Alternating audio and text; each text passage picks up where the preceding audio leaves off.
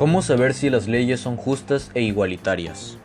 Para esto pueden haber muchos ejemplos, ya sea en un trabajo, en un juicio o hasta en tu propia casa.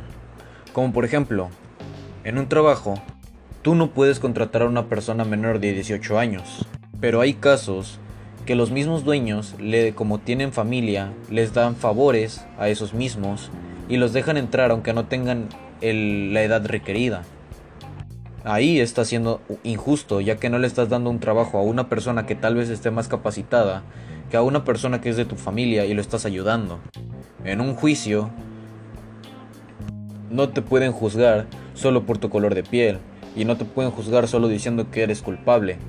Tienes que llevar un proceso de defensa. Y por eso se seleccionan a diferentes personas como el jurado, para que no haya cosas como la desigualdad.